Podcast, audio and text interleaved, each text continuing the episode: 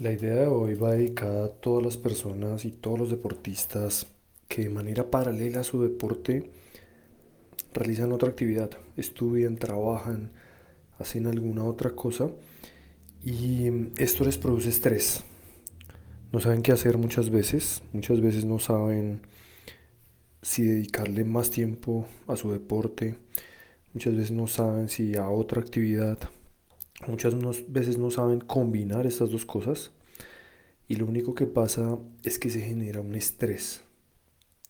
Un estrés de saber que tienes tu deporte pero de manera paralela tienes que responder con otra cosa y se genera en el cerebro y en la mente lo que se denomina un debería yo debería tener más tiempo, yo debería estar entrenándome, yo debería estar compitiendo, yo debería dejar esto.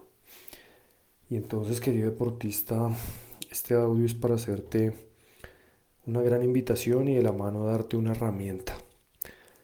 Cada vez que resistes algo, es decir, que lo niegas como esta actividad que realizas de manera paralela, esta actividad va a tener la tendencia a permanecer. Entre más la resistas, más permanece. Lo que sucede es que esa resistencia genera estrés en la mente y en el cuerpo.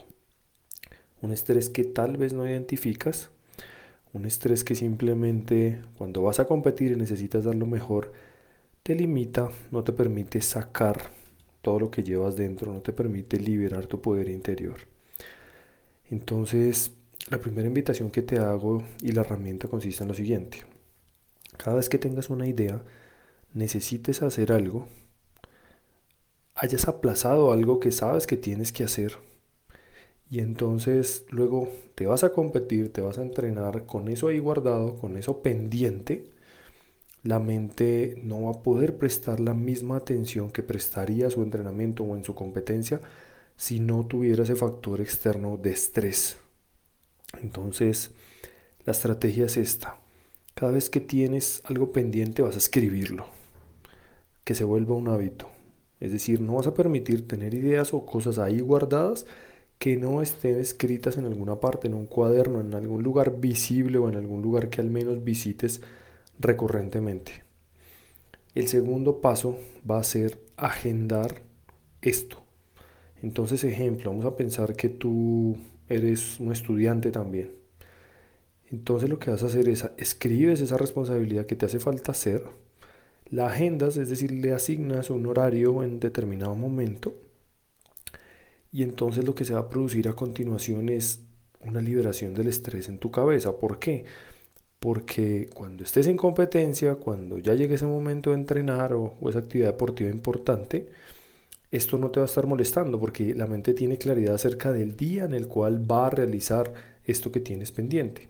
Cuando no lo escribes, cuando no lo plasmas, cuando no lo agendas, le das la libertad a la mente de estar pensando en eso que hace falta, de estarse preocupando, de estar dándole vueltas y vueltas y vueltas a eso que tienes pendiente. Lo cual, vuelvo y te insisto, te llena de estrés, te distrae y es imposible que logres ese rendimiento que esperas que es el rendimiento que por supuesto te va a llevar al éxito deportivo si no puedes enfocarte al 100% en lo que estás haciendo. Ten en cuenta la gran trampa de la mente y es que va a tomar esta información y va a seguir aplazando. Va a intentar contarte que, esto no es necesario porque tú al final lo gestionas muy bien y, y eso no es quizá tan no sería quizá tan importante aplicar esta estrategia porque al final tú vas a terminar haciendo esa cosa que sabes que tienes que hacer. Pero créeme, va a ser mucha, mucha diferencia si eres capaz de limpiar toda esa basura mental que te contamina, todos esos bloqueos que hacen que no puedas prestar atención. Y cuando aprendas a prestar atención y a tener el enfoque suficiente para estar con los cinco sentidos en la competencia o en el entrenamiento, por supuesto que vas a estar con toda seguridad un paso más cerca del éxito. Entonces la palabra que completa la frase del encabezado del capítulo del día de hoy es lo que resistes persiste. No resistas algo que sabes que tienes que hacer, no lo niegues.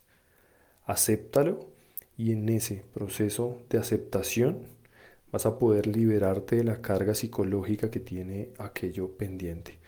Mientras no te liberes de esa carga psicológica de cosas que la mayoría de veces son externas, no vas a estar libre para poder dar lo mejor y mucho menos no vas a estar libre para poder alcanzar el éxito. Te veo mañana.